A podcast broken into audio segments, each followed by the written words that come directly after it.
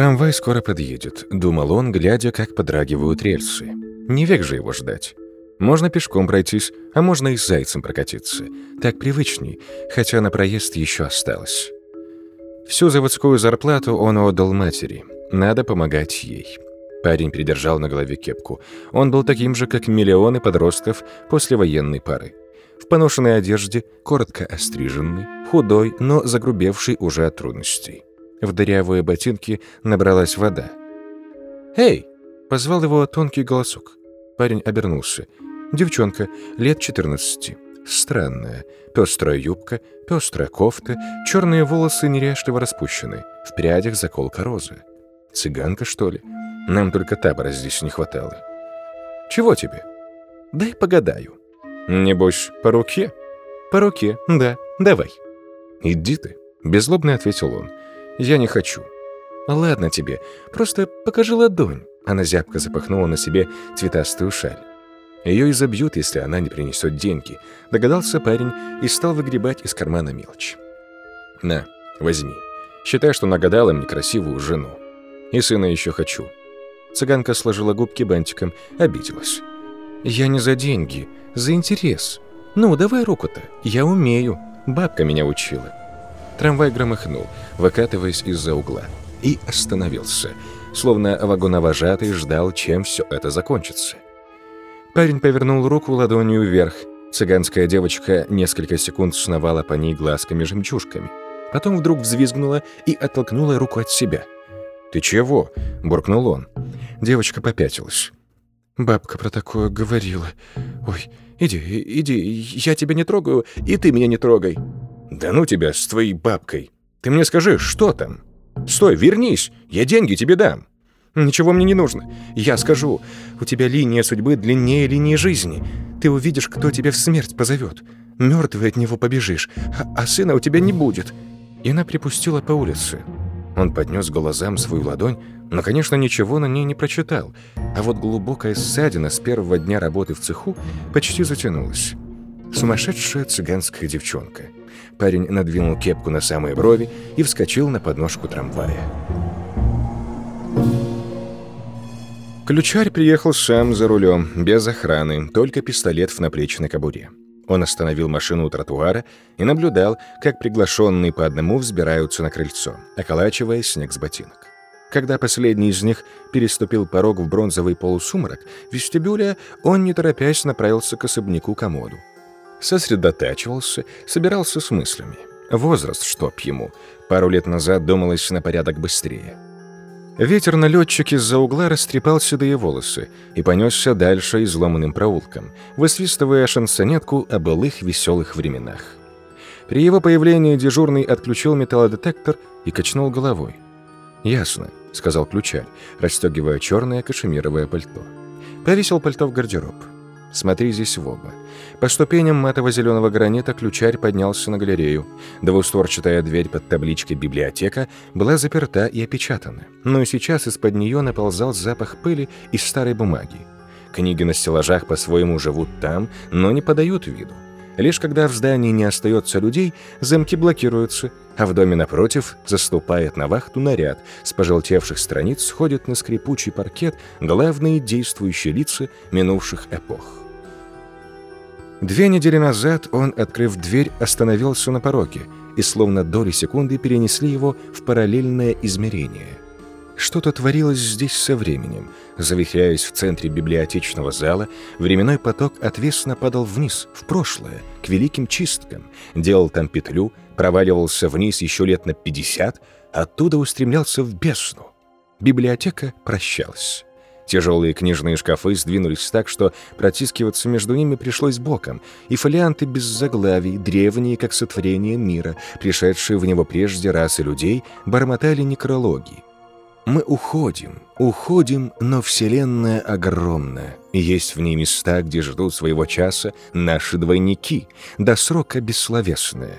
Мы вечные. О, да, о, да. К стене простой канцелярской кнопкой приколот лист бумаги с надписью «Входящий, помни, у стен есть руки». Он вошел в дверь налево, за которой находился просторный зал. Старомодные благословенных 30-х годов люстры светили в полную силу, но на улицу свету не пробиться. Портьеры плотно задернуты. Ключарь встал у письменного стола, и бормотание в зале утихло. «Спасибо всем, что приехали. Я знаю, что вы не признаете меня главным, не доверяете мне и, возможно, считаете убийцей. Мне не в чем оправдываться, и я здесь не за тем. Все, что я хочу, максимально прояснить наш с вами статус на текущий момент. Это необходимо, и это срочно. «Зачем рамка в тамбуре?» — спросил сидящий напротив грозный мужчина с густыми бакенбардами. Толстыми пальцами он теребил подтяжки. «Мы не доверяем вам, а вы нам?» «Конечно», — миролюбиво отозвался ключарь. «А сами-то при оружии?» «Не придирайтесь». «Я придираюсь. Ваш волкодав меня обшмонал. Это ни в какие ворота. Скоропостижная смерть господина Шкруевича тоже ни в какие ворота. Вы расследовали ЧП?» Пан Шкруевич скоропостижно раздружился с головой, припечатал мужчина в подтяжках. «Эта болезнь косит хозяев жизни через одного». Разогнался под 200 и финишировал в Яузу при исправном управлении, тормозах и мигалке. А из каких соображений наш олигарх прикупил 12 соток в камбриговых дачах? Открыл в себе незаурядный талант садовода. Дался вам этот пшек. До того света он добрался на сутки раньше первозванного. И он не нашего круга. А как вы делите? Нашего, не нашего.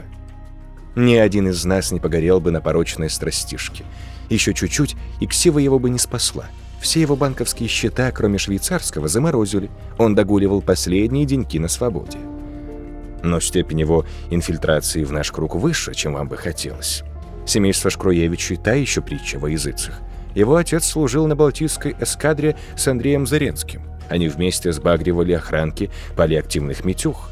Только Войтих Адамович их еще и пытал, а НПК Айперон торговал инновациями из наших запасников. Неужто Бронислав ни сном, ни духом, чьей подачи редактировал историю?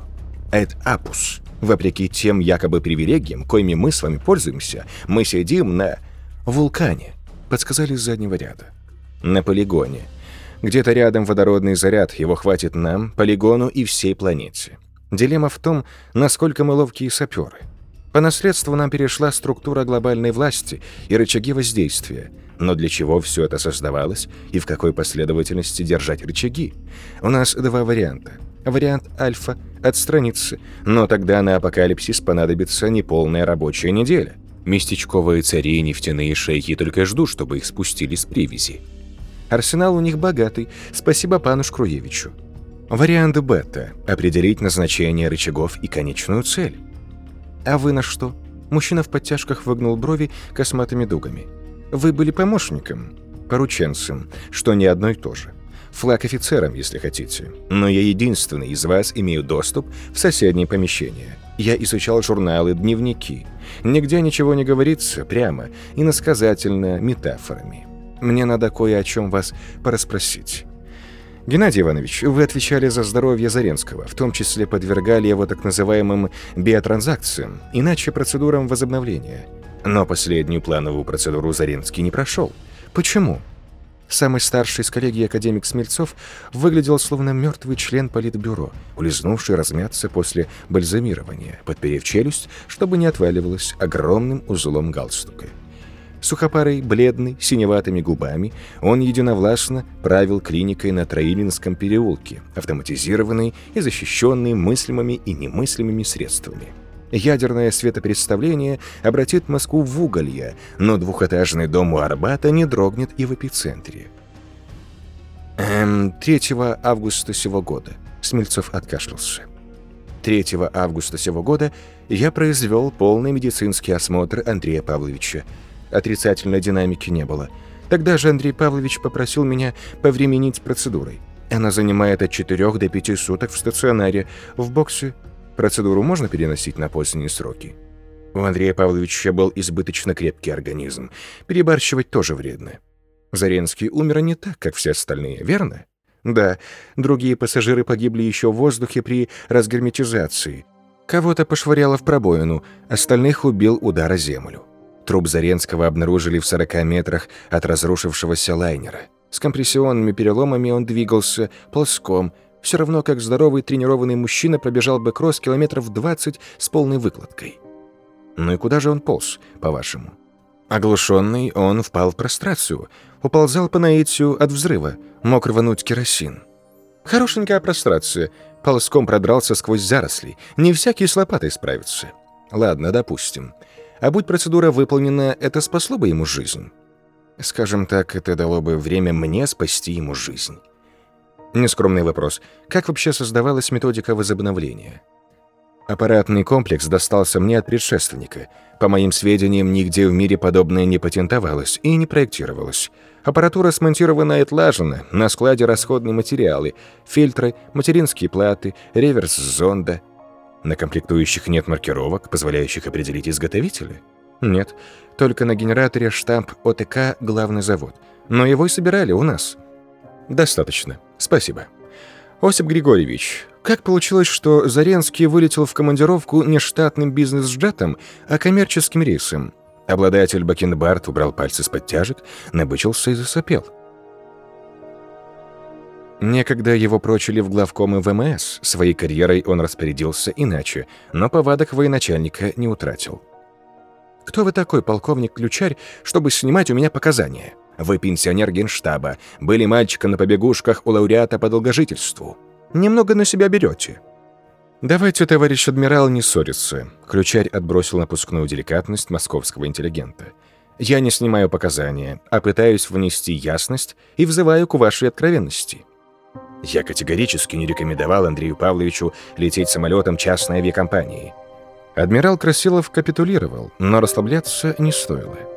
В самой этой идее заложен риск, но наши отношения строились не так, как принято между ВИП-охраной и ее клиентами. Мои рекомендации Заренский отмел. Но он как-то объяснил свою хм, опрометчивость. Сказал, незачем по пустякам дергать пилотов. И еще, что хочет побыть среди людей. Он общался только с нами, и то в основном при вашем посредничестве. Иногда казалось, что в изоляции у него развивается депрессия. Он ведь был одинокий человек, ни детей, ни родных. Но что-то вас заставило задуматься? Я поставил себя на его место. Разумеется, вырвавшись на волю, я бы не стал пить с незнакомыми или открывать кому-то душу. Быть среди людей для затворника имеет смысл, если их много. Чувство локтя, что ли? Но заполнение салонов было меньше трети. И летели там коммерсанты, не склонные к словоблудию, да и вообще остерегающиеся посторонних. Тогда я и сообразил, что первозванный меня дурачит. Как это? Мне пришло в голову, что на борту у него назначена встреча, и это не нашего ума дело. Самодеятельности Андрей Павлович не поощрял. Спасибо и вам, Осип Григорьевич. Мой следующий вопрос — телохранителю. Хуврак? Уединившийся в углу азиат встрепенулся. Кожаная куртка его трещала по швам, натянутая на гору мышц.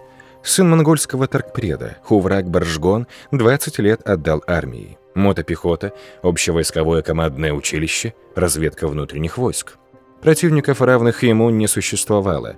Все они одинаково были для Хуврага телами. Он предотвратил покушение на Заренского, опрокинув на крышу джип с автоматчиками, вытащил их в окно по одному и каждому свернул шею. «Да, полковник», — уныло откликнулся Хувраг.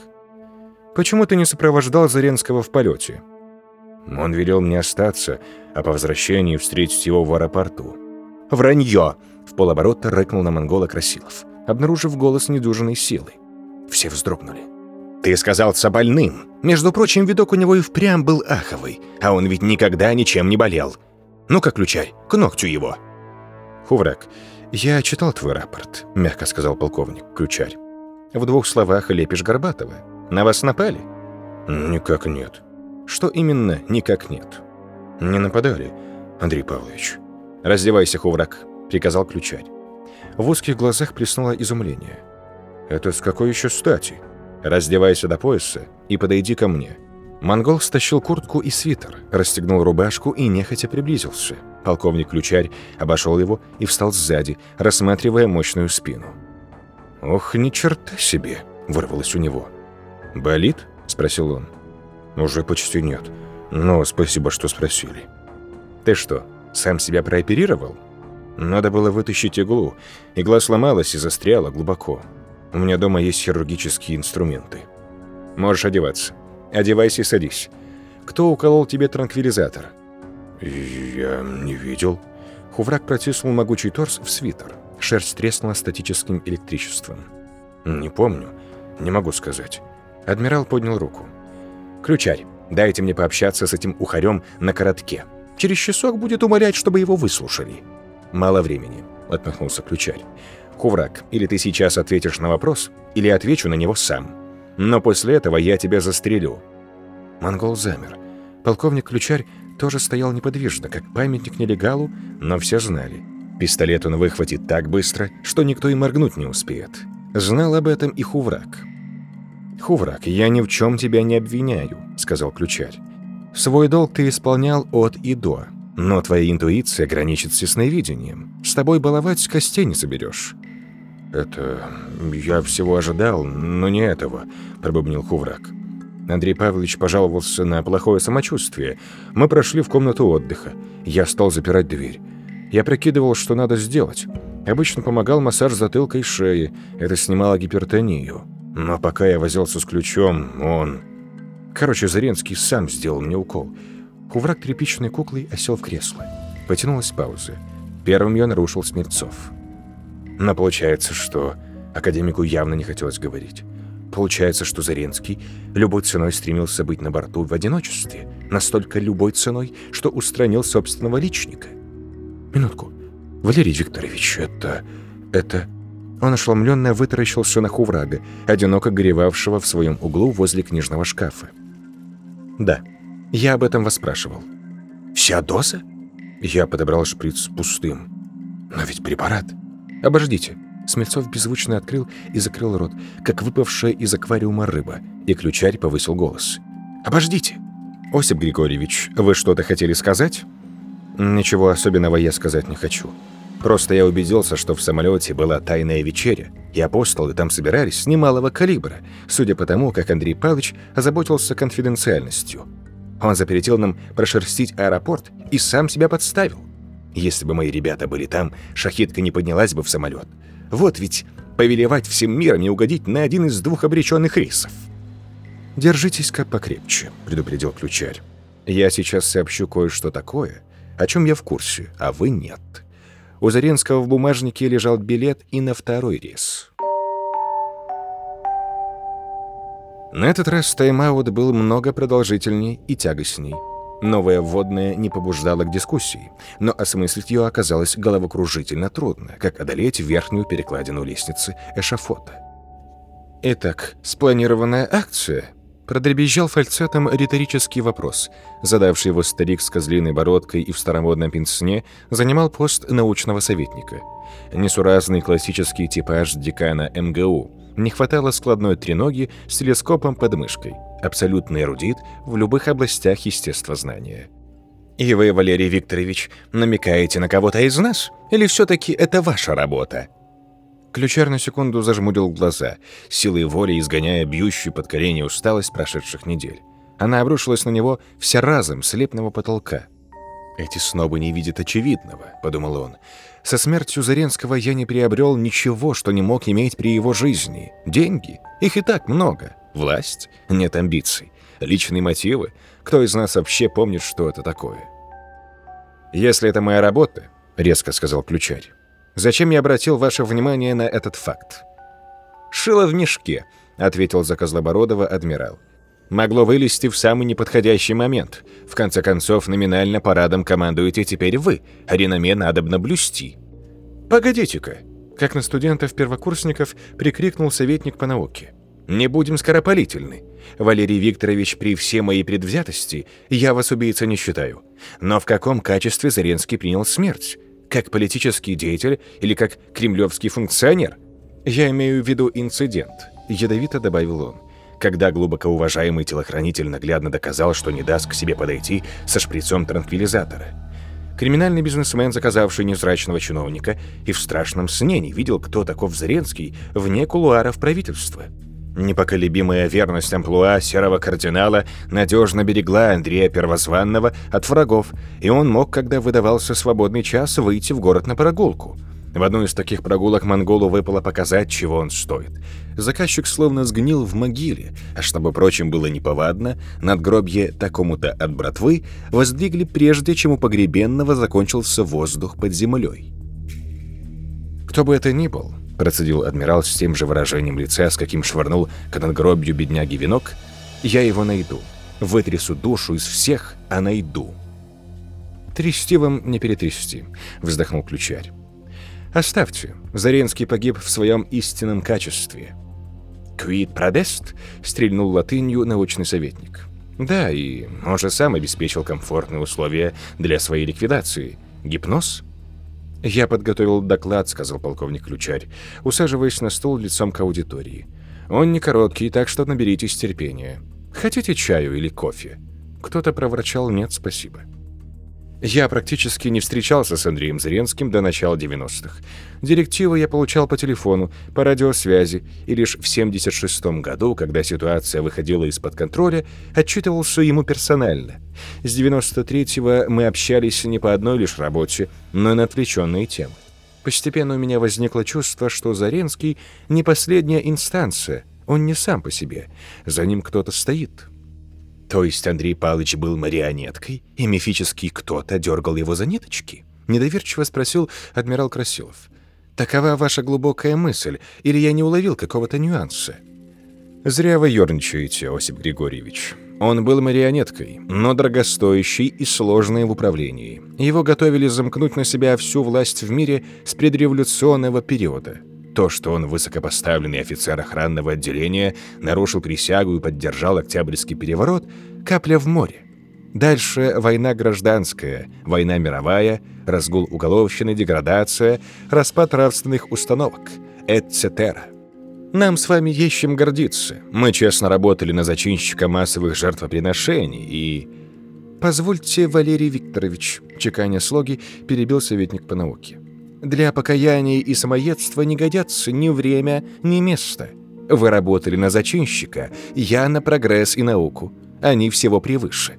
Поступательное движение требует топлива для котлов. Ключарь блекло, внутрь себя усмехнулся. Дягель в своем репертуаре. Зацикленный мизантроп, озлобленный на все, что смеет не укладываться в формулы. Студенты физтеха дали ему кличку «Потрошитель». Но станете ли вы, Петр Себастьянович, топить котлы, если некто оседлал уже гравитацию? Давайте-ка для разнообразия признаем. Мы пребывали в эйфории, упивались принадлежностью к теневому парламенту и ложными стимулами, внушенными нам Заринским. Каждый по-своему представлял себе эру благоденствия и кочегарил у котлов, а он один все знал наверняка и видел будущее. Но вот какое противоречие – общественные катаклизмы и локальные и всемирные хранять на себе оттиск личной философии своего режиссера. А Зренский был не то чтобы гуманен, а, извините за неологизм, человекотерпим. Он исповедовал кредо, лояльность и равновесие, но повсеместно нарушал равновесие и насаждал беспредел. «Полковник Ключарь, а мы точно говорим об одном человеке?» Адмирал Красилов подался вперед, буря председателя взглядом. Заренский, ошкуривший страну резнёй и голодухой, и Заренский, которого вы сейчас живописали, две отдельные ипостаси. Глядя адмиралу в глаза, полковник Ключарь принудил его отвести взгляд. «Штудируя дневниковые статьи Андрея Павловича», — продолжал он, «в частности, записи, предшествующие Октябрьскому перевороту, я пришел к выводу, что он теоретически смоделировал два исхода — один – силовая смена правящего режима, отягощенная гражданской войной и частичным геноцидом. Второй – стихийное возмущение народных масс и гражданская война, но без организующей силы и конкретных целей, достижения которых есть рубеж кровопролития. По итогам полное самоуничтожение социума. Зеленский подвязался народным благодетелем? Профессор Дягель иронично скривил губы. От этой усмешки студенты, сдававшие ему экзамены, бледнели и хватались за сердце. Она означала неут, отчисление, военкомат. Реалистом. Его стараниями основательно тряхнуло и страну, и весь мир. Но иначе мы имели бы не потрясение, а геноцид тотальный и окончательный. Однако принципиально то, что он выступил сольно. Концерт имел такой успех, что солиста настойчиво позвали в оркестр, причем отнюдь не дирижером. Ваши рассуждения абстрактны. Дягель методично полировал лоскутом замши стекла пенсне. Из них не видно, чьим именем он был ставленником, кто дергал за нитки.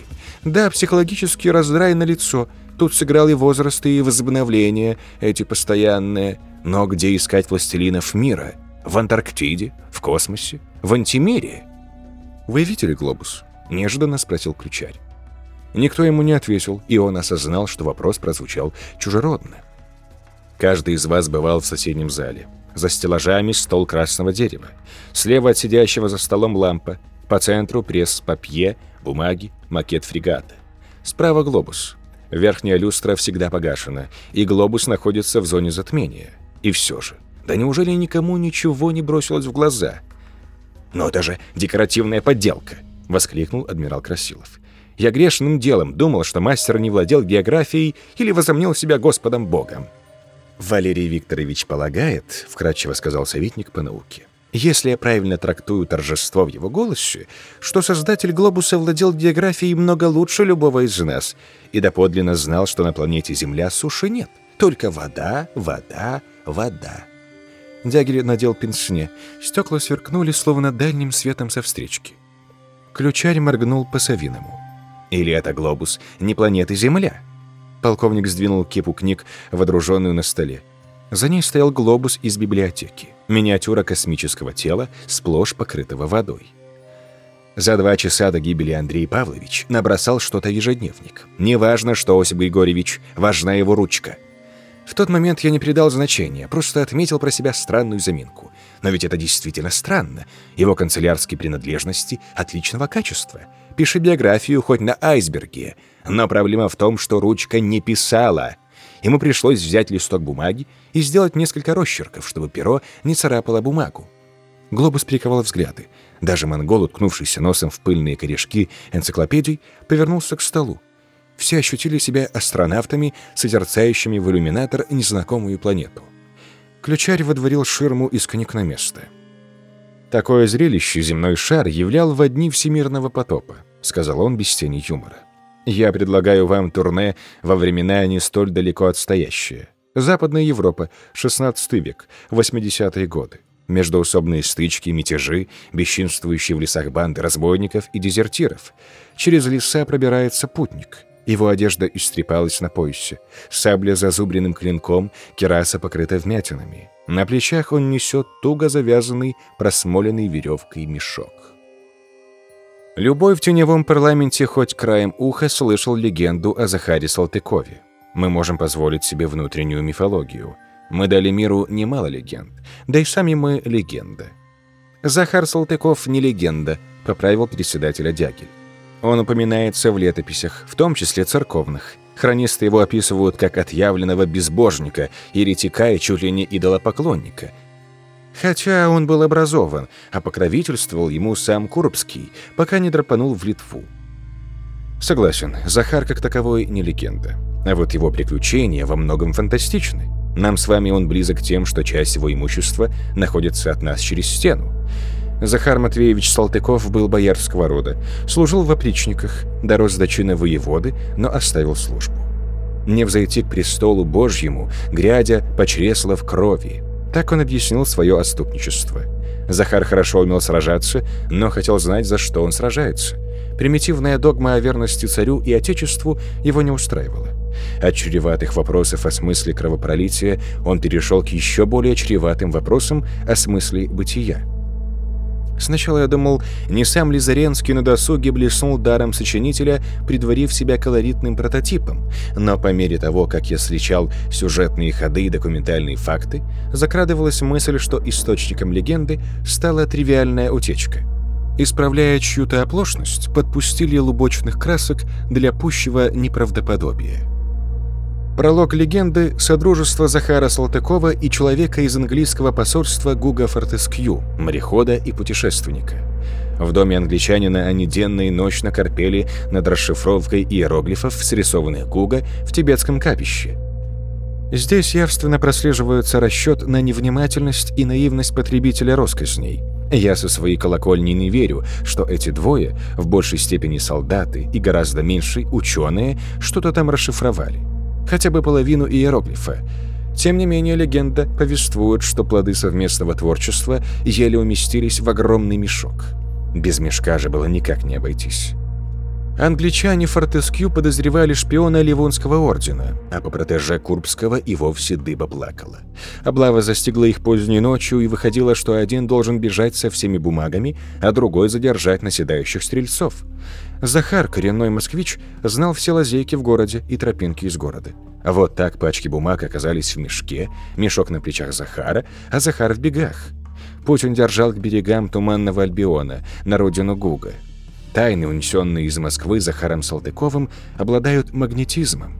Так и тянет вообразить неведомых богов, сошедших с небес восточного полушария в грохоте и огненных сполохах, чтобы поведать нерожденному еще человечеству историю мироздания с первых ее секунд. Но если смотреть трезво, это вопиющая профанация. Гуга Фортескью и Захару Салтыкову, обученным лишь грамоте да иноземным языкам, понемногу этой повести было не прочесть. Даже будь она написана не иероглифами богов, а японской катаканой. Однако допустим, что они ничего не расшифровали, а всего-навсего снимали уменьшенные рукописные копии. Дело в том, что Фортескью не мог таскать с собой несколько сундуков с архивами. Это неудобно и замедляет передвижение. Архивы надлежало в целости доставить по назначению, в чем Гуга дал обед. Я понял не только журналы Зренского, но прочесал столичные спецхраны. Это помогло мне пролить свет на обстоятельства, при которых Гуга Фортескью прибыл в Московию. Он действительно побывал в труднодоступном районе Тибета и срисовал там какие-то символы. Краткосрочная вылазка навлекла на него гнев жрецов древнего культа, пустившего корни в горах. То был пресловутый культ стерегущего во тьме – Лишь по чистой случайности Гуга ушел живым. Но едва он, предвкушая отдых, разбил бивак и стал разжигать костер, как подвергся нападению и понял, что напрасно радовался. Выбрать маршрут ретирады по своему усмотрению он не мог, ибо ему предстояло забрать некий груз из посольства в Москве. Где-то в Китае он спутал следы, но по всем признакам преследования не прекратилось. Рано или поздно его отыщут и убьют за осквернение, а у него на руках не только рисунки с натуры собственного авторства, но и картуши, чертежи, математические, химические и философские трактаты. Все вместе весило без малого 900 фунтов. Верхом такую прорву не увезешь. Повозка, карета, телега превращает курьера в неповоротливую и легкую мишень. А посол нервничает и спрашивает, когда же это уберут с глаз долой. В бытность придворным Гуга чем-то провинился перед королевой, и Елизавета выказала крайнее неудовольствие, когда он окопался в Москве. Она дала ему соответствующую характеристику в одном из писем русскому царю, и посол не чаял, как избавиться от постояльца. Гуга сам был бы рад унести ноги, но не мог бросить архивы и не мог их забрать. Захара Салтыкова Гуга послала сама судьба. Сметливый Захар предложил немудренный выход – переписать все убористым почерком. Легенда умалчивает об их знакомстве. Ясно, что Гуга не подпустил бы к своему кабинету человека, не снискавшего его безоговорочного доверия. Скорее всего, мстители, пришедшие за ним с тибетского Нагорья, подстерегли его где-то на улице, и Захар помог англичанину отбиться, а уж после взаимная притирка много времени не заняла. Объединив усилия, они сократили объем архива до приемлемого минимума. Писарской квалификации они тоже не блистали, но с пером и чернилами управлялись лучше, чем с иероглифами. Оригиналы документов сгорели при пожаре, кроме тех, копирование которых вызвало наибольшее затруднение. Легенда, думаю, не врет. Гуга Фортескью был стойком, взорвавшим свое жилье и себя, лишь бы нанести урон противникам. Но когда он поднес факел к бочке с порохом, ему оставалось уповать лишь на храбрость, удачу и да, и на порядочность своего компаньона. Захар проскользнул к канавязи, приторочил мешок к седлу и помчался прочь, слыша за спиной крики и ружейную пальбу. Но конь скакал все медленнее, начал спотыкаться, а потом пал под седаком, забился в судорогах и издох. Захар не сомневался, что коня отравили, но такая изощренность не в стрелецком стиле. Значит, мстители этой ночью вновь намеревались добраться до Гуга. По их плану жертва лишалась возможности бежать, и он не осуществился лишь благодаря появлению царских карателей. И как скверно не складывались дела, Салтыкову впору было благословить бывших соратников. Не возьмись они громить дом, те другие, безмолвные и сросшиеся плотью с темнотой, внезапно стали бы за их спинами, и тогда... Захар надеялся, что осада и взрыв убедят тибетцев, что их миссия исчерпана. А того лучше, если сами они погибли, сгорели или подвернулись под горячую стрелецкую руку. Надежда была нечетной. В дальнейшем ему пришлось противостоять многим, но зримым и осязаемым врагам. У нас же еще впереди речь об этих ассасинах, точнее, о божестве или демоне, чьей воле они повиновались. Салтыков с поклажей прошел через Польшу, Германию и Фландрию. Он сбивал подметки и воровал лошадей. Он мало спал, скудно ел и, опасаясь быть замеченным, редко выходил на дороги, пробираясь лесами. Обходил разбойничьи засады, вступал в рукопашные, отстреливался и проявлял чудеса изворотливости. Однажды его схватили мушкетеры герцога фон Валенштайна, германского авантюриста, прославившегося острым умом и жестоким нравом. Захар пообещал сам отсечь себе правую руку на потеху шайки, если герцог не станет заглядывать в мешок. Фон Валенштайн от сделки отказался, и мешок все же развязал. Впрочем, он вскоре отпустил пленника. А вот уже не легенда, а официальная справка из Гамбургского университета. Смерть Густава фон Валенштайна, наступившая тремя годами позже, по сей день остается предметом спекуляций билетристов от истории. Тело герцога нашли крестьяне, чудовищно изувеченное, оно словно упало на каменистую землю с огромной высоты. Но вокруг простиралась равнина, без единого возвышения, откуда можно упасть и разбиться. Простолюдины толковали, что герцога унес в когтях сам дьявол, с коим фон Варенштайн сторговался насчет своей души и, потаскав по небу, швырнул вниз. В замке герцога в дозорной башне было распахнуто настежь окно, а на полу догорала свеча, зажженная еще ночью. Выглядело так, будто у герцога было назначено свидание в поздний час с кем-то, предпочитавшим окна дверям. Происшествие расследовали и иезуиты, устроившие из этого крестовый поход местного значения. «Дьявол рыщет в местах сих», заявили они и увеличили поборы в пользу церкви. Но не из того ли мешка, что нес при себе путник-чужеземец, явился герцогу дьявол, могущий оторвать смертного от грешной земли. Можно только догадываться, что еще там было. В рыбацкой деревушке на западе Нидерландов Захар нанял или украл лодку и переправился в Дувр. Финальный этап Одиссеи ему облегчило знание английского и некоторое количество золотых монет, собранные с убитых им разбойников и потраченные на взятки. Его приняли в усадьбе Мейджор Хаус, близ Кардиффа, принадлежащей судовладельцу Джону Генри Мазерлоу. Здесь размещалась штаб-квартира сообщества, в котором состоял погибший в Москве Гуга Фортескью. Гуга не составил для Захара рекомендательного письма, но набитый мешок говорил сам за себя. Сообщество не было ни тайным, ни особенно влиятельным, но смогло заручиться поддержкой некоторых вельмож и привлечь финансовые вливания – Посланцы Мэйджор Хаус собирали по всему миру лучшие плоды человеческой мысли. Историки впадают в идеализм, провозглашая XVI век веком открытий. Соотношение отдельных, хотя и знаковых достижений и несостоявшихся прорывов не в пользу прогресса. Прожорливое чрево безвестия поглотило идеи и замыслы, по сию пору никем не повторенные. Изобретатели прозябали в нищете. Мужи науки прятали свои свершения от посторонних глаз – Обвинение в богохульстве или в сговоре с дьяволом – самое безобидное, что им грозило. Мейджор Хаус хранила множество бесценных жемчужин разума, коим добавились трофеи Гуга Фортескью. Примкнув к сообществу, Захар Салтыков нашел бы себя. Ему исполнилось 32. Душевные метания остались позади, и в жизни его появилась цель. Но Захар попал из огня да в полымя. Один из лондонских покровителей уведомил Мазерлоу, что деятельность общества попала в поле зрения церкви и получила крайне негативную оценку.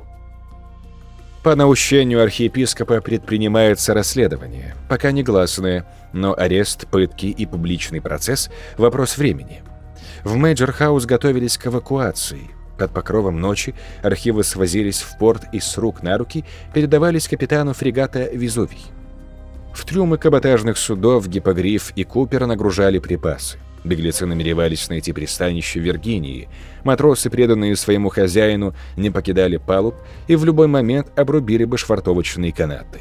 Но меры, принятые против сообщества, оказались много серьезнее, чем предрекал сановник из Лондона маховик судебной машины раскачивался не только авторитетом иезуитского ордена, но и хитростью вольных каменщиков, сподобившихся выдать штаб-квартиру Мазерлоу за одну из своих ложь. Драгуны нагрянули в усадьбу в разгар приготовлений, и уйти из мясорубки посчастливилось не всем. Но и те, кто отплыл на борту Везувия, шедшего флагманом, не спешили скормить рыбам припасенный для себя яд. Из скалистой бухты на перехват каравана устремилась боевая флотилия. Над морем прогремели пушечные залпы, ядра прошили крюселя. Купер с поврежденным румпелем и снесенной бизанью опрокинулся на бок и затонул. Но канониры гипогрифа открыли ответный огонь из кормовых орудий. Это дало Везувию выигрыш во времени, но мизерный. Голиас и Фордивинт прошли по дымящимся обломкам гипогрифа, не потеряв фрегат из вида. Охота началась. Непрестанно лавируя, Голиасы несколько раз брали фрегат в охват полумесяцем. Но старый морской волк капитан Тортон, капитан Везувия, выскальзывал из тисков и вел корабль на запад, экономя снаряды и порох на самый последний момент, когда абордаж станет неизбежен. Момент этот неотвратимо приближался, но на вторые сутки внезапный ураган отрезал загонщиков от их жертвы. Когда непогода улеглась, след фрегата простыл. Ключарь перевел дыхание и налил себе воды из графина. «Я дополнил легенду фактами и персоналиями», — сказал он. Капитан Везувия Патрик Торнтон был суперкарго у Ричарда Ченслера. Джон Генри Мазерлоу, купец, нажил капитал, торгуя бакалеей. Габриэла Грейва, руководившего перехватом, величали головорезом из Суонси, у него мрачное прошлое убийцы, и на флоте он появился прямиком из тюрьмы, где ожидал декапитации. Ему поручали самую грязную и кровавую работу, и он никогда не делал ее спустя рукава. Но после фиаско с Везувием он опять впал в немилость, и на этот раз его казнили без проволочек а Захар Салтыков в один прекрасный день вступил на пепелище усадьбы Мейджор-хаус и поселился затем в прилежащей деревне. Сельчане были не в восторге от этого соседства. Новоселы именовали никак иначе, как «тот колдун Закария» или «проклятый Закария соленая корова». По созвучию фамилии словам «Салтикоу». Некоторые считали, что Закария – утопленник, отвергнутый океанской пучиной – а такая репутация дорого стоит в Уэльсе, издревле края ведьмовства. Соленая корова часто принимал за полночь странных гостей, с виду корсаров и работорговцев, или надолго исчезал куда-то из своей убогой хижины, но и тогда никто не смел к ней подойти. Второе пришествие Салтыкова продлилось почти целый год, пока деревенский пастор не натравил на него драгун. В хижине нашли неимоверное количество золота, еще больше рукописей на странных языках и богомерзкий глобус. Закарию вздернули, а добычу красные мундиры увезли с собой. Вынутого из петли, похороненного соседовым колом в сердце, соленую корову в ту же ночь видели выходящим из рощи, где крестьяне под предводительством пастора выкопали ему могилу. Легенда гласит, что золото, конечно, сгинуло в сундуках королевской казны, а вот рукописи и глобус много лет спустя перекупил у частного коллекционера русский моряк Андрей Зарецкий. «Реферат неплох», — снисходительно промолвил Дягель, для которого все и вся оставались студентами, в том числе старый проныра-ключарь. Ну а что там насчет стерегущего во тьме и тибетских хранителей культа? Как, возможно, вы уже догадались, мы знаем стерегущего во тьме под сходными псевдонимами. Культу, ему посвященному, мы обязаны преснопамятным 76-м годом. Наслышаны о люберецком людоеде? «А как же!» — подхватил адмирал. «Ваши, Валерий Викторович, добрые молодцы, эки маху дали. Ладно, милиция прибыла первой. Редко, но бывает. А кто понятых, кто в квартиру натащил?» «Всяко не я, Осип Григорьевич», и те добрые молодцы не мне подчинялись. Культ практиковался в виде человеческих жертвоприношений и каннибализма. Эпицентр его распространения локализован в Западной Сибири, я лишь не уверен, занесли туда эту заразу киллеры-тибетцы, или же она сама оттуда родом. Стерегущий известен там как слепой бессмертный, а его приспешники зовутся Чада Чертоплевские в честь местного облцентра. Кочевые племена знают его под именами Вымрак и Потьма. Он опекает душевнобольных, одержимых манией убийства и отчасти уподобляет их себе. Полный диапазон его патронажа – загадка загадок, но именно серийные маньяки упоминают о союзе со стерегущим. Вступающие в этот союз жгут за собой все мосты, расторгнуть его нельзя. Заключенные в СИЗО адепты твердили на допросах, что вымрак наведывается в их камеры, а охранники признавались, что порой кто-то заглядывает через плечо. «Петр Себастьянович, кажется, вы немного этим занимались?» «Немного слабо сказано. Угробил два месяца на уголовные дела», — без энтузиазма подтвердил Дякин. Исходил из того, что чада чертоплески употребляют сыворотку по чай сорняка, растущего, точнее, росшего в лесах под чертоплесом. Почай-сорняк содержит компоненту, вызывающую, накапливаясь в тканях, незначительные прижизненные мутации. Но при дальнейшем анализе я склонился к тому, что всех сопутствующих феноменов мутациями не обоснуешь. Простите, а почему? Пример. Человек под воздействием наркотиков уверен, что способен проходить сквозь стены. Но в нашей, свободной от дурмана реальности, он раскватит себе нос – и если тщательно препарировать массив данных о следственно-розыскных мероприятиях, найдутся эпизоды, которые не объяснить иначе, как нарушением фундаментальных законов физики. Я взялся составлять перечень, сводную таблицу, но получил втык от первозванного. Оказывается, ему перетели чересчур глубокие изыскания в этом вопросе. Вы, Валерий Викторович, частенько раздавали от его имени свои распоряжения. Не так ли? Ключарь пожал плечами. Продолжайте, пожалуйста. Для лабораторных исследований требовались образцы по чай сорняка.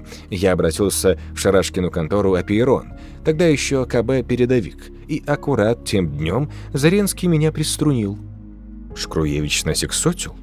Скорее да, чем и нет. Он жаждал курировать это направление, но первозванный отреагировал непредсказуемо. Два гектара чертоплеского леса вырубили, перепахали бульдозерами и вытравили пестицидом. Бронислав Войтыхович рвал волосы на голове, но без образцов это единственное, что ему оставалось. А у вас сложилась какая-то гипотеза? Да на кое она мне? Я математик, не мистик. Зато гипотеза была у Шкруевича. Технический вымрак, разрыв мировой линии субъекта. Совокупность предшествующих факторов прекращает влиять на субъект. Вы совершили убийство, и вас вот-вот арестуют и закуют в наручники. Но наступает событийная метаморфоза – вы откатываетесь внутри событий от момента N к моменту А. События результируют без вашего участия, и сыщики пишут бессвязные рапорты. Культ стерегущего — это симбиоз ментальных тренингов эм, и специфическая диета. Это в рамках нетрадиционной, но пока науки. А вот побочные эффекты — разрыв мировой линии провоцирует цепную реакцию — Настоящее и будущее теряют инвариантность, могут отмечаться причинно-следственные несостыковки с прошлым, сроком до суток и чуть более некритичные, но пугающие сами по себе. Так или иначе страдают люди из окружения откатившегося. Сам он не понимает, что с ним произошло. При откате психика подвергается сверхнагрузкам, мозг отстраивается на главную несущую частоту Вселенной. Субъект интерпретирует откат как вторжение сатаны – а Вселенная отвечает на интерпретацию, высвобождая некую тождественную единицу формы жизни. Весьма фривольно, но автор не я, а Бронислав Витыхович. Поделился со мной не то в минуту душевной щедрости, не то подозревал, что я заначил пузырек сыворотки. Короче, лихо, которое лучше не будить. Умри, лучше не скажешь. Если преступник избегнет кары за содеянное, а это без гарантий, в компенсацию он получит жуткого сателлита. Ну а Шкруевич что? Смирился? Да бог с вами, чтобы Шкруевич и смирился. Ему втемяшилось, что есть способ менять местами причины и следствия, и нацелился он не на Нобелевскую премию, а на что-то совсем грандиозное. Он досконально изучил культ, а его подручные по всему миру искали хотя бы семена по чай сорняка — был слушок, что один пройдоха еще до революции вырастил пару грядок, да неизвестно где, а в семнадцатом году перековался в заправского большевика. Стоп. Ключарь нахмурился. Комбриговы дачи обживали экс-аристократы, нацепившие красные звезды. Среди них затесался оккультист-самоучка барон Шварцков, он же комиссар Иаким Ехота. В свое время он не раз бывал с экспедициями в Сибири, о чем тиснул эзотерическую книжонку. На его-то собственность Шкруевич раскошелился. Он нашел, что искал. Осип Григорьевич, опергруппу туда. Все досмотреть, образцы почвы и растений доставить профессору Дягилю. «О нет, увольте», — оскалился потрошитель. «Сыт по горло». «Геннадий Иванович, возьметесь?» Смельцов наклонил голову, примяв подбородком узел галстука. Он маялся от безделия, да и по натуре был нелюдим. Ему хотелось обратно в клинику, к своим лабораториям. «А детскую порнографию кому?» — угрюмо спросил адмирал, передав распоряжение вестовому. «Сдается мне, пан Шхруевич не только на огороде копался, но и... Как же он не мерзок!» «Он и себе был мерзок», — обронил ключарь, «но не мог с собой бороться. Так говорите, потому что бездетны. Своих вы не хоронили. Потому как раз, что ими не обзавелся. Мы забрели не в ту степь, пробурчал Дягиль. Валерий Викторович, что за урок мы должны вынести из вашей новеллы? Ключарь, он все еще хмурился, допил воду и поставил стакан. Перед казнью Габриэл Грейв, обвиненный в потворстве и саботаже, написал признание. Оно сумбурно, но отличается от нелепицы, занесенной в судебный протокол. При очередном захвате в клещи Везувий буквально растворился, и это видели с обоих галиасов, обходивших фрегат параллельным курсом. Корабль вошел в воздух, словно пропоров в нем бушпритом дыру. В постскриптуме Грейв добавил «Я утаил правду, дабы не прослыть безумным, но голова на плечах дороже. Спросите мою команду, они все подтвердят». Королева поставила на исповеди резолюцию. Голову отрубить немедля, пусть врать нечем будет. «Нырок в червоточину?» – озадаченно спросил Дягель. «Червоточины есть, но никуда не ведут. Это зоны аннигиляции материи, поставленные опыты. Опыты ставились бездумно. Червоточины не аннигилируют материю, а осуществляют ее трансляцию. Разумеется, Мазерлоу и компанию занесло туда случайно. Нужна ювелирная точность, чтобы не уклониться от фарватера. Но они не только выжили в альтернативной версии Земли, они научились оттуда возвращаться. Захар Салтыков в Старом Свете налаживал поставки стройматериалов и рабсилы в колонию. Думаю, не он один. Он действовал неосторожно и прокололся. Колонисты создали государство, свободное от мракобесия и предрассудков. Но, боюсь, их большинство пастеризовано настолько, что изжило рудименты морали. Еще больше я боюсь, что старейшины Анклава – люди с Везувия. Учтите, что методику возобновлений подарили Заренскому именно они. Что творится в мозгах, которым пять сотен лет от роду? Их потомки – постлюди. Не удивлюсь, если руками первозванного они вычищали с земли человеческую популяцию. «Долго и муторно», — сказал адмирал Красилов. «Раз они такие корифеи по части интриг, чем плоха ядерная война? Изменениями климата, тектоническими возмущениями, сдвигом эклиптики, остаточным радиационным фоном. Им нужна Земля без людей, а не Земля после Армагеддона. Но Андрея Первозванного не сложили. Кто будет вместо него? Процесс запущен и в оптимизации не нуждается? Не спрашивайте меня, что у них на уме. Спросите у них. Как же я спрошу, если не торчат в своей кротовой норе и носу наружу не кажут? А мы скоро туда отправимся. Вернее, не все, а только добровольцы. Нас примет военно-исследовательский катер, оснащенный такой аппаратурой, какую и Геннадий Иванович не погнушался бы использовать. Червоточина пеленгуется инструментально. Высадимся к ним на берег и призовем их к ответу. «Что может быть внушительней замшелых старцев?» — засмеялся Дягель. «А мы зашлем парламентерам Осипа Григорьевича», — благодушно ответил полковник Ключарь. «У него с оппонентами разговор короткий». «Все это замечательно», — сказал адмирал. «В Атлантике зарегистрировано 6 или 7 точек с характеристиками черной дыры. Они нестабильны по широте и долготе, и это для нас плохо. Ежели червоточина замерцает, когда мы будем на подходе, станем следующим летучим голландцем. Та, что нужна нам, сейчас в фазе стабильности. Осип Григорьевич, вы сможете определить местоположение? Прошу вас. И полковник Ключарь вновь явил на всеобщее обозрение старый глобус-океан. Ступая по медвежьи, адмирал дошел до стола. Ключарь протянул ему лупу. «Вот тут», — он тронул пальцем сияющую, как водная гладь, поверхность сферы. Присмотритесь. Андрей Павлович проставил для нас указатели. Координаты, естественно, уточним по прибытии. Красилов повел лупой над глобусом. Куда они к чертовой матери постирали все континенты? Или у них там ничего, кроме воды? А где они в таком случае живут? Резервная версия содержит минимум один пригодный для жизни остров. Профессор Дягель что-то лихорадочно подсчитывал в блокноте. Умеренный климат – Площадь не менее 120 тысяч квадратных километров. на меньше не реализовать того потенциала, который дает простейшая интерполяция. Дефицит территории М не исключено, но как они не удушили себя технологической сингулярностью? «Ориентируйтесь по меридианам, Осип Григорьевич», — сказал полковник. «Вот она, наша путеводная звезда». Выцарапывая ее, Андрей Павлович повредил керамический шарик стержня. «А чего он царапал не гвоздем?» — осведомился адмирал. «Вижу плюсик». «Да, это патогенная акватория. Лоции предписывают гражданским и военным судам обходной маршрут. Американцы проводили здесь маневры с учебным запуском ракет, и авианосец боевого дежурства ушел на дно, не подав даже сигнала бедствия. Периметр района патрулируют, чтобы какой-нибудь олух туда ненароком не заплыл. «Прошу садиться, адмирал. Патрули отзовут. Но чтобы избежать неудачи, нам осталось выяснить несколько деталей. В частности, отчего же право Заренский не процарапал плюс на глобусе гвоздем. Высказыванию не последовало. Собрание пристально смотрело на председателя.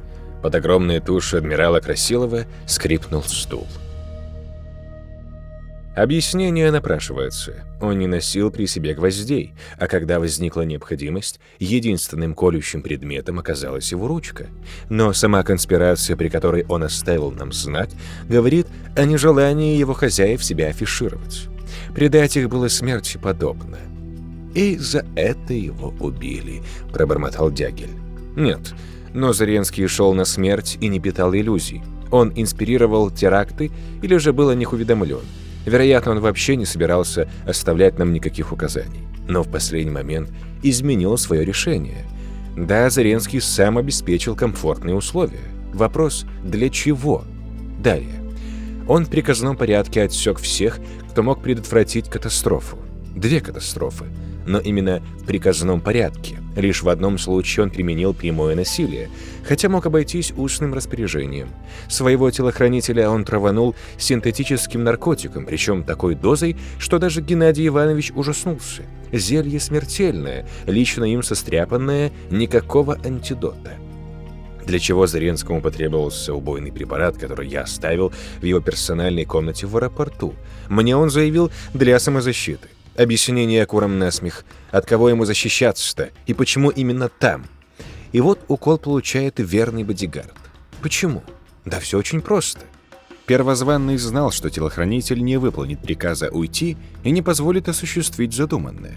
Как не позволил бы пронести в библиотеку гвоздь. «Хуврак!» — заорал Красилов. Он рванулся к монголу, но тот забаррикадировался стульями. С немыслимой быстротой Хуврак смахнул с полки весь первый ряд энциклопедий. Никто не увидел молниеносного движения, а вот короткоствольный автомат в его руках увидели все. «Не надо подвигов», — произнес он. «Не делайте из легкой смерти мучительную. Никто из этого кабинета не выйдет. Но я не палач, не садист, как пан Шкруевич. Стрелять буду в голову». «Вы, полковник Ключарь, выдающийся человек», — продолжал монгол. Как-то вас назначили руководителем резидентуры. Я нравился разведке, но она не нравилась мне. Так и в моем досье указано. Да, видел. Черным по белому. Не управляем. При всех ваших изумительных достоинствах вы будете нежеланным визитером. Поэтому визит не состоится. Это уж мои трудности, товарищ Баржгон, заверил монгола ключарь. А ты провалил свое задание, не распознал приготовлений к самоубийству. Ты был при Заренском, даже когда казалось, что тебя нет. Он мог все, но не мог ни повеситься, ни застрелиться, ни выпрыгнуть в окно. Ты оказался бы рядом. Останови Заренский свое сердце дыхательным приемом, ты бы его реанимировал. И до сего момента ты мысли не допускал о суициде. «Чушь!» — воскликнул Хуврак. У него задергалась щека. Он вел закулисные переговоры, а я мешал ему. Кому-то было выгодно переговоры сорвать, их и сорвали. В вашей логике Валерий Викторович дырка. Отравив меня, он мог и стреляться, и вешаться, и бросаться головой вниз на летное поле. Незачем городить огород с терактами, если, по-вашему, он сам их подстроил. Хуврак, нет в моей логике дырок. Ты держал нас в заложниках, и Заренский не мог в открытую уйти из жизни. А уйти хотелось. И желание это давнее. Оно появилось у него еще в 76-м. Он впал в апатию и делегировал мне львиную долю полномочий. И тогда же к нему приставили тебя. из чего я делаю вывод, что твои соотечественники не приспособлены покидать свою цитадель. Внедрили одного человека, зато какого. Мы с Осипом Григорьевичем, проверяя тебя, и то не почуяли фальшивку. Ты расставил для Заренского точки над «и». Надумает умыть руки, умоются все. Был ли он привязан к нам чисто по-человечески? Вопрос спорный, но он считал важным оставить кого-то после себя. Еще 30 лет он воплощал в жизнь не свои планы, а потом устал. Утратил смысл, не вынес бремени вины, взбунтовался против диктата или все вместе. На прощание он черканул нам весточку, что мы не одни. Конечно, не для праздного развития нашего кругозора. Он надеялся, что мы расхлебаем заваренную им кашу. Ее можно расхлебать, Хурак? Нельзя. Хуврак медленно поднимал свой автомат вверх. Это необратимо. Человечество сойдет со сцены. Заренский сделал свое дело. Вас я ликвидирую лишь в назидание ему, мертвому. Он ослушался нашего приказа и убил себя. Дешевая эсхатология, Хуврак. Ты ликвидируешь нас и застрелишься. Если человечество устоит на сцене, может начаться международное расследование сложившегося кризиса. Тут бы вам и прикрыть себя злым гением-маньяком, одержимым идификсом освободить прекрасную планету от оккупантов людей. И уж после втихую его убрать. А ты, мой друг, отпустил его с миром. Нет, это ерунда. Монгол поставил переводчик в нижнюю позицию, сощурил глаз. Для Нюрнбергского трибунала сгодится и ваша компания. Нас слишком много. И судя по тому, что ты закругляешь наш брифинг расстрелом, кое-что подправить нам еще по силам. В одном этом зале 14 человек. И к их услугам такой административный ресурс, что тебе запасной магазин погоды не сделает. Но у тебя нет запасного магазина. С чего ты взял, что припрячешь автомат, и этого никто не заметит? Монгол надавил на спусковой крючок. Ничего не случилось. Заряжено холостыми. Тепло, подружески улыбнулся ему ключарь. Следующий миг у всех заложило уши. Зал наполнился пороховой гарью, а телохранитель повалился на паркет с пробитой грудью. Автомат не выпустил и теперь шарил рукой в кармане брюк. Сквозь кипящую алую трясину он увидел, что полковник Ключарь возвышается над ним, держа пистолет опущенным к низу для контрольного выстрела. Это была накладка номер один Хуврак. Прогрохотала у раненого в ушах. А теперь номер два — Напрасно тискаешь пульт. Взрывчатка в подвале обезврежена. Монгол отхаркнулся кровью. «Семь футов вам под килем. Чёрта с два доплывете!» Полковник Ключарь причмокнул губами, собираясь что-то сказать, но передумал и выстрелил Хувраку в сердце. И только когда глаза монгола налились жидким белесым фарфором, возразил. «Ты снова не прав, Хуврак. Уж как-нибудь». Мертвый монгол приветствовал его стынущей гримасой. Ава примипилус. На лестницу ключарь посторонился, пропуская санитаров с носилками и пластиковым мешком. Нынче вечером академик Смельцов произведет самое увлекательное вскрытие за всю свою медицинскую карьеру. Любопытно, псевдомонгол только внешне выглядел как человек, а изнутри устроен иначе. Или различие заложено в строении его тканей, в молекулах ДНК, в цепочках нуклеотидов. Пожалуй, глубинные расхождения с установленным природой стандартом отразились бы на анатомии. Кем же он был, старый добрый хуврак Баржгон, телохранитель-виртуоз, фанатичный буддист, восточный философ с вечно непроницаемым лицом? В строгой тишине двухэтажного дома по Троильскому переулку аутопсия сорвет с монгола маску бесстрастия, и никто этому не помешает. Санитары положат носилки с телом на ленту конвейера в предбаннике и отправятся в Освояси. Свою святая святых первозванный берег со всем чанием. Его тяга к жизни, еще не сменившаяся отвращением, получала там весомую подпитку. Оборудование для возобновлений бесценно. Пожарный выход и тот замурован – Хуврак Баржгон посмертно удостоился чести попасть на прием в клинику. Сверху доносился гул, шум раздвигаемых стульев, тяжелые шаги. И полковнику вдруг почудилось, что к этим звукам, вполне обычным по окончании долгого совещания со стрельбой под занавес, примешиваются звуки из другой комнаты. Из той, где сама пыль на книжных полках не пыль, а сухой осадок прошедших столетий. Все же он провел слишком много времени наедине с библиотекой и наперекор своему нежеланию стал посвященным. Облаченные в зеленеющую по краям кожу тома подчинили себе его внимание. Зов проникал в нейроны мозга, минуя слух. Книги, пережившие своих создателей, нашептывали ему о том, что за человек оказался в команде Колумба и почему генуэзец так и не достиг берегов Америки. Кто вышел на связь с первым космонавтом через 10 минут после того, как корабль лег на орбиту? Чья рука отжала до упора рукоять управления его истребителем? И с кем встретились на Луне американские астронавты? Что мироздание копирует само себя, и дубликаты, ненужные и заброшенные, теснятся в пространстве, наслаиваясь один на другой как нескончаемые орды безликих конных воинов захлестнули древнюю Азию и схлынули за линию горизонта. А когда на фоне выжженной солнцем степи растаял последний всадник Арьергарда, начал свое шествие по земле, стерегущий во тьме. При виде глобуса в его руках караульный опешил. «Вы хотите забрать с собой этот... Э, антиквариат?» «Есть возражение», — подмигнул ключарь. Разве можно отсюда что-нибудь собирать? Можно, если быть выше предрассудков. Это не обыкновенный глобус, а талисман и оберег. Он принесет нам удачу и скрасит наше долгое путешествие. Путешествие? Да, по следам старого фрегата, с закладом. Шутите, шеф? Зачем вам клад?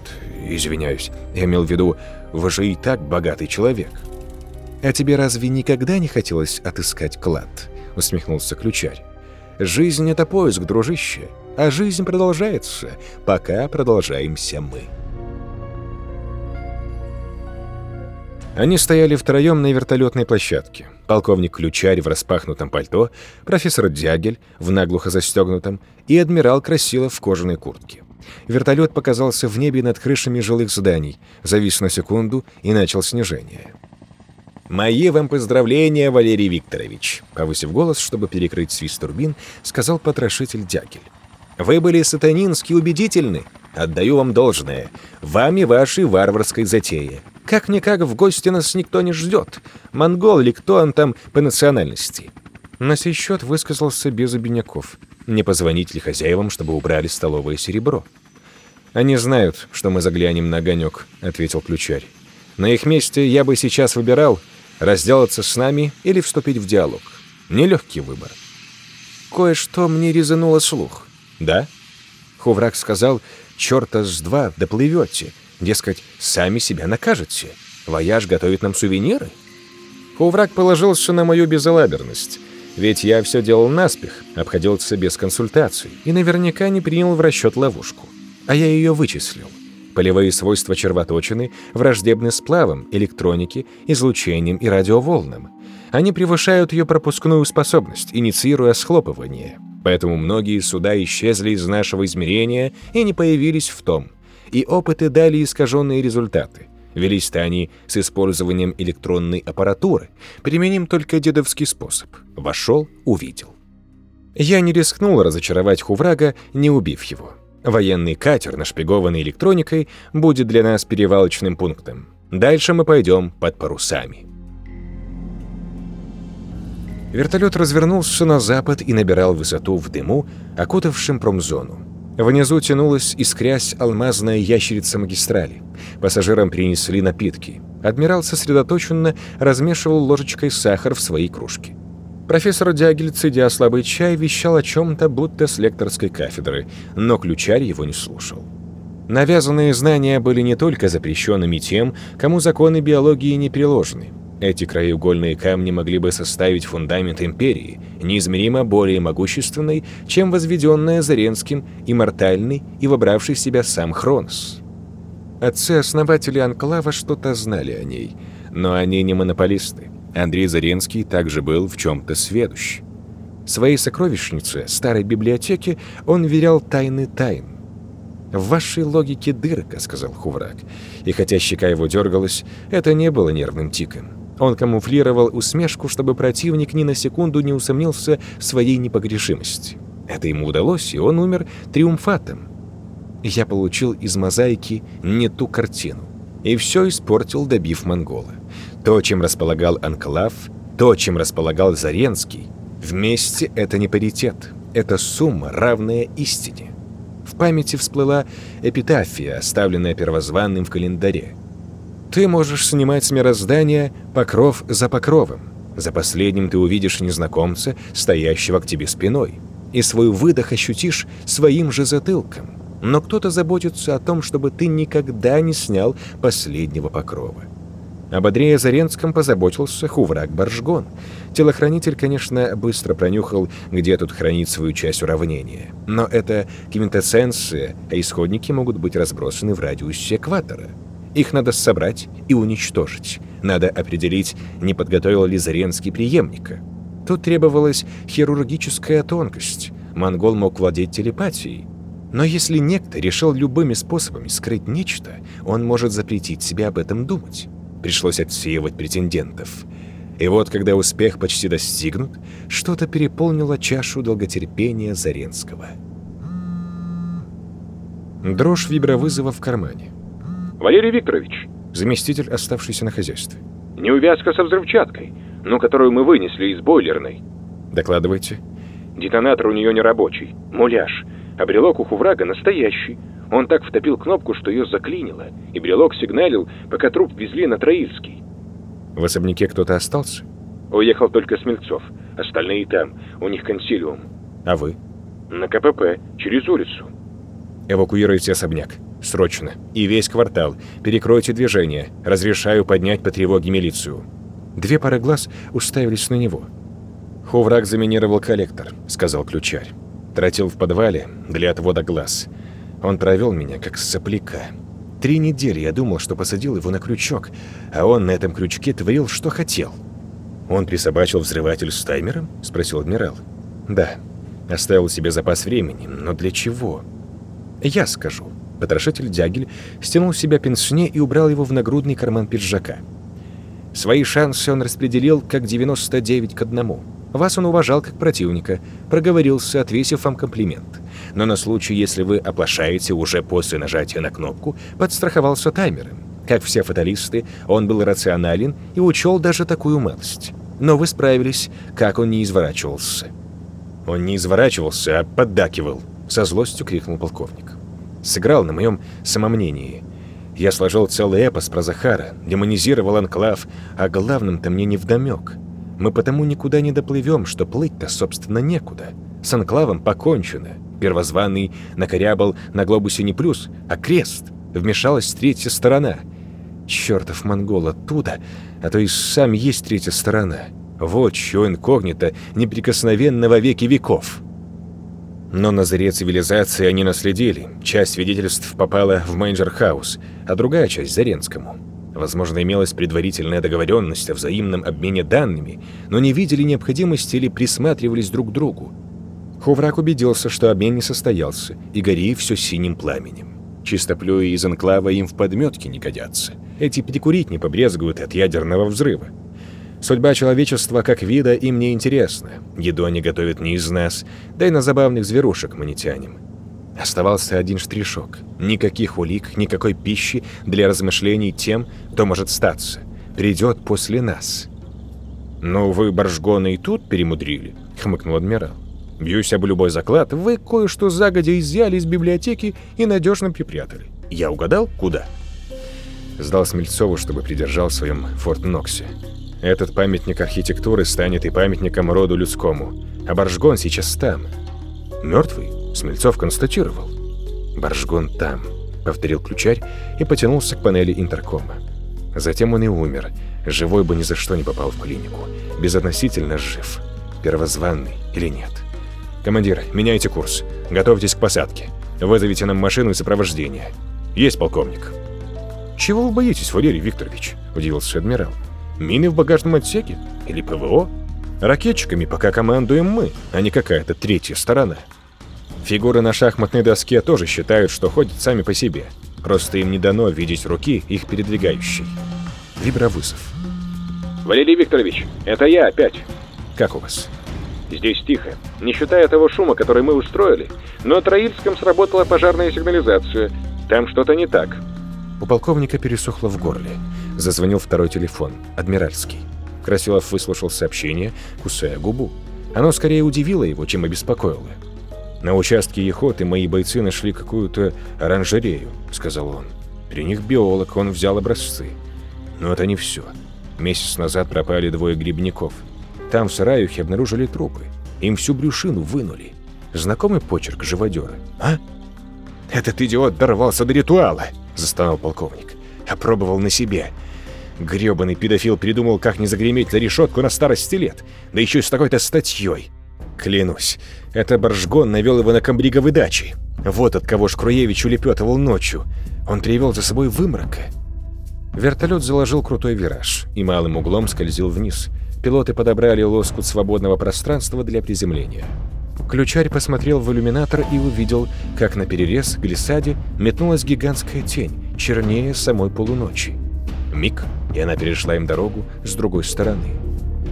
Если Заренский хотел умереть, он лежал бы смирно и ждал взрыва. Почему отползал? Что испугало его больше, чем назначенная самим себе смерть? Катастрофа началась и закончилась за одну секунду. Чья-то ладонь прихлопнула вертолет, как муху, и машина врезалась в лес. Он провел пальцами по темени, к подушкам пристало что-то горячее и липкое. Поднес растопыренную пятерню к глазам и сморщился от омерзения. Увиденное заставило его резко оторвать от земли верхнюю половину туловища. Одежда заскорузла сохнущей кровью. Он долго пролежал среди обломков вертолета. «Я могу думать», — отрешенно констатировал ключарь. После катастрофы минуло не меньше двух или трех часов — но до сих пор погибшие предоставлены самим себе. Ни милиции, ни спасателей, ни скорой помощи. Они еще добираются или вовсе не повещены. Но кто-то присутствует рядом. Мародеры, папарацци. В полусотни метров от него, там, где несущий винт прорубил себе путь в чащу, мгла проступала барельефом. И взгляд оттуда. Но когда ключарь сел, наблюдатель зашагал к нему, клубясь саваном темноты. Очертания савана имитировали человеческую фигуру, но какую-то ущербную, будто неумелый конструктор собирал гуманоида из хлама, подгоняя детали как придется. Пришелец унаследовал свой облик от воспаленного мозга, впустившего его в этот мир. У него были и подобия глаз, два мазка тусклого фосфора, извечно стереотипный дьявол-гермафродит. Запертый в собственном трупе, ключарь не мог вскочить и спасаться бегством, как требовал от него ужас первозданный, рожденный в сердце Вселенной на перекресте бытия и небытия. Окоченение вязало узлы. Но можно было нарушить еще одно правило, а правило он ни за что не ставил. Распластанный на обожженной земле, с рукой выпачканной мозгом из пробитого черепа, слопнувшим до кости старым шрамом, ключарь свирепо лязгнул зубами. По правилам, пророчества исполняются, если соблюдены все условия — Некогда отозванный из разведки полковник условий не соблюдал. Глупая цыганка наворожила смерть после смерти, да ошиблась адресом. Он пополз, остервенело работая локтями и коленями, оттолкнув мешавшую ему голову адмирала с безобразно налипшим на щеку воротником кожанки. Он полз навстречу тому, кто забрал его из жизни, загонял его в угол, как крысу. Полковник Ключарь пренебрегал субординацией, игнорировал устав и все делал по-своему, но он умел загонять в угол крыс. Идущий остановился. Тьма вокруг него заклубилась сильнее. Паническая интерференция молекул черноты выдала внезапное замешательство. Так замирает на месте ребенок, хотевший свернуть шею раненой птицы и получивший удар клювом. Стоит, немой от болевого шока зажмурив уцелевший глаз и размазывает текущую по лицу густую жижу. Так столбенеют могильщики, когда покойник привстает в гробу и грозит им кулаком. Так давится криком ночной маньяк, осознав, что не он выбрал себе жертву, а сам выбран жертвой. Ужас перевоплотился в ярость пехотинца, бросающегося в штыковую сквозь ураганный огонь противника. Ключарь полз и полз, пока не нашарил перед собой корни деревьев — но там уже никого не было. Бастион опустел. Новоприставленный остался один.